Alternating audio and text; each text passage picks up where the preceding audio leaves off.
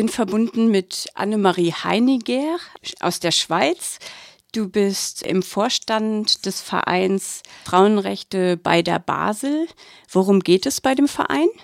Ja, guten Tag. Bei dem Verein Frauenrechte bei der Basel geht es natürlich um Frauenanliegen. Es geht darum, dass auch heute, 100 Jahre nach unserer Vereinsgründung, noch nicht alles so ist, wie wir das gerne möchten, mit der Gleichstellung, mit der Gleichberechtigung, mit der Verteilung der Arbeit, mit der unbezahlten Arbeit vor allem, mit der Gleichstellung im Lohn. Das sind ja bis 17 Prozent Lohnunterschied und 8 Prozent von diesen Lohnunterschieden sind äh, nicht erklärbar. Das heißt, sie sind ähm, mit Erfahrungsjahren und mit äh, Prozentarbeiten etc.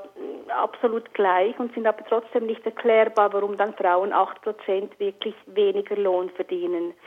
Unser Verein hat sich mit der Gründung 1916 für das Frauenstimmrecht eingesetzt. Die Frauen, unsere Vorgängerinnen, Vorfahrinnen, waren sehr mutig, weil es nicht so einfach war, sich politisch zu betätigen für die Frauen und vor allem war es kein Thema. Sie hatten auch unter den Frauen äh, solche, die das nicht äh, eine gute Idee fanden. Und was war nicht so einfach für die Frauen? In, in 1916, so Anfang letztes Jahrhundert meinst du? Genau. Ja, die Lokale waren ja nicht unbedingt geöffnet für Frauen. Die Frauen mussten Versammlungsräumlichkeiten finden, wo sie sich treffen konnten. Und das wurde so ein bisschen konspirierend angeschaut, wenn sie so dann im Heimlichen politisierten. Und die Frauen, die Gründungsfrauen von, das war damals die, die Vereinigung für Frauenrechte Basel und Umgebung. Es mhm. gab schon den Schweizerischen Verein, der war ein bisschen älter. Die Sektion Basel hat sich dann 1916 gegründet. Das waren vor allem gebildete Frauen, es waren häufig Lehrerinnen, zum Teil Ärztinnen oder Lehrersgattinnen, die bewusst waren, was es bedeutet, was für eine Einschränkung es bedeutet.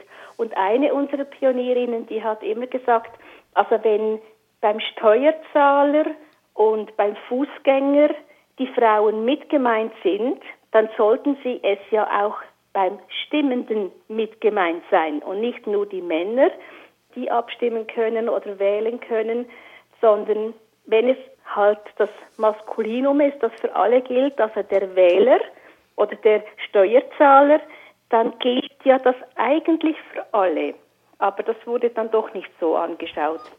Und die Frauen haben sich dann wirklich in einem Zimmer des Schulhauses, wo die meisten von ihnen arbeiteten, getroffen und haben dann diese Vereinigung gegründet. Und es war wirklich das Ziel, das Frauenstimmrecht durchzusetzen. Die Schweiz hat ja viel später als Deutschland und Großbritannien und so das Frauenstimmenrecht bekommen. War das nicht sehr frustrierend für die Frauenrechtlerinnen? Natürlich war das frustrierend. Und man sagt immer, ja, die Schweiz. Und jetzt ist es natürlich so, die Schweiz hat natürlich diese echte Demokratie. Nur waren die Frauen ausgeschlossen. Aber jede Gesetzesänderung musste an der Urne, darüber konnte abgestimmt werden. Und in Deutschland, in England, in, sogar in der Türkei wurde oft nach Kriegen, also nach dem Ersten Weltkrieg, das war sehr häufig ein Thema, wurden im Parlament das Frauenstimmrecht eingeführt. Und es ist auch so, dass gab eine Abstimmung im Basler Parlament und diese fiel zugunsten des Frauenstimmrechts aus. Als dann nachher die öffentliche Abstimmung an der Urne kam, fiel es haushoch wieder durch. Es ist so, dass natürlich alle Männer, einfach weil sie Männer waren, wenn sie erwachsen waren und, und äh, mündig waren, dann hatten sie das Stimmrecht. Das heißt, auch sehr ungebildete Männer konnten stimmen. Und es war wie ein Hohn, dass diese Lehrerinnen, die hochgebildet waren, die jeden Tag arbeiteten, die Steuern zahlten, nicht abstimmen durften. Und, und das war natürlich sehr frustrierend, ja. Aber das, der Grund ist natürlich wirklich, dass äh, in anderen Ländern wurde das Frauenstimmrecht über das Parlament eingeführt. Das, wenn in Deutschland darüber abgestimmt hätte werden müssen, ich wäre nicht so sicher, wann das Stimmrecht in Deutschland eingeführt worden wäre. Einfach so nebenbei. Ja, da könntest du recht haben. Jetzt hat Basel-Stadt 50 Jahre Frauenstimmrecht Basel-Stadt. Es war vier Jahre früher dran als auf der eidgenössischen Ebene, habe ich auf eurer Webseite gelesen. Genau. Die Abstimmungen sind teilweise ja kantonal und teilweise sind sie eidgenössisch. Und jeder Kanton hat immer noch seine eigene Gesetzgebung. Und in Basel-Stadt sind äh, mehrere Abstimmungen über das Frauenstimmrecht äh, haben stattgefunden, die allesamt abgelehnt wurden, bis 1966, als dann endlich eine knappe Mehrheit das Frauenstimmrecht annahm.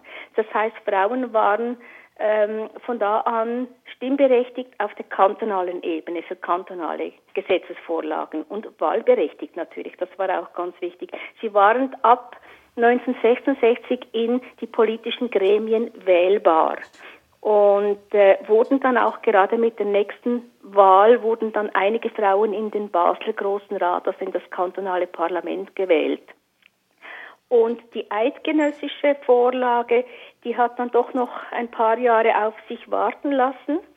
Da waren schon einige Kantone schneller als die ganze Eidgenossenschaft. Was zu sagen ist, in der welschen Schweiz, also in der französischen Schweiz, wurde das Frauenstimmrecht ebenfalls früher eingeführt als auf nationaler Ebene, auch schon früher zum Teil als in Basel-Stadt. Basel-Stadt war der erste Deutschschweizer Kanton, der das Frauenstimmrecht eingeführt hatte. Und 1971 war es dann in der ganzen Schweiz soweit. Du hast erzählt, dass es auch ganz viele Veranstaltungen gibt zu 50 Jahre Frauenstimmrecht Basel-Stadt. In Basel-Stadt gibt es ein Komitee, das ist unabhängig von unserer Vereinigung. Die feiern und zelebrieren äh, diese 50 Jahre und wir arbeiten sehr eng mit diesem Komitee zusammen. Und unser Verein feiert ja die 100 Jahre. Und so ein Zufall, es ist im gleichen Jahr. Es geht aber um dasselbe Thema. Einfach wir von der von Frauenrechte bei der Basel. Wir zelebrieren an acht Veranstaltungen je eine Pionierin von uns und machen sie quasi wieder lebendig. Es sind alle, die sind alle verstorben, unsere Pionierinnen, aber wir äh, thematisieren zum Beispiel, eine Pionierin hat sich für Sprache sehr eingesetzt, dass die Frauen sprachlich erkennbar waren. Eine andere hat den Wissenschaftspreis erhalten, eine andere hatte die, den Ehrendoktor in, in der Medizin erhalten. Wir haben so verschiedene Bereiche abgedeckt, auch die Pflege, wo ja Frauen sehr stark vertreten waren, zelebrieren wir je eine Pionierin über das ganze Jahr. Und auf der anderen Seite gibt es dieses Komitee 50 Jahre Frauenstimmrecht Basel-Stadt. Die haben sehr viele Veranstaltungen. Da gibt es sogar ein kleines Büchlein. Das sind rund 60 Veranstaltungen, die in Basel-Stadt über das ganze Jahr stattfinden. Und das Spannende daran ist, dass bestehende Institutionen und Organisationen angefragt wurden, sich zu beteiligen mit der Idee. Das heißt, sie gingen zum Museum für Geschichte und fragten das Museum an, könnt ihr nicht im Jahr 2016 eine Ausstellung zur Geschichte der Frau machen? Oder sie fragten ein Sinfonieorchester, ich glaube die Sinfonietta an, ob sie nicht ein Konzert von Komponistinnen aufführen können. Das heißt einfach, dass im ganzen Jahr Frauen Thema sind. Dass, und nicht einfach Frauen, sondern dass die Frau in der Gesellschaft eine, einen wichtigen Stellenwert hat und nicht so nebenher auch noch etwas macht, sondern dass sie wirklich zentral ersichtlich ist und auftritt und dass man auch die Errungenschaften der Frauen sieht.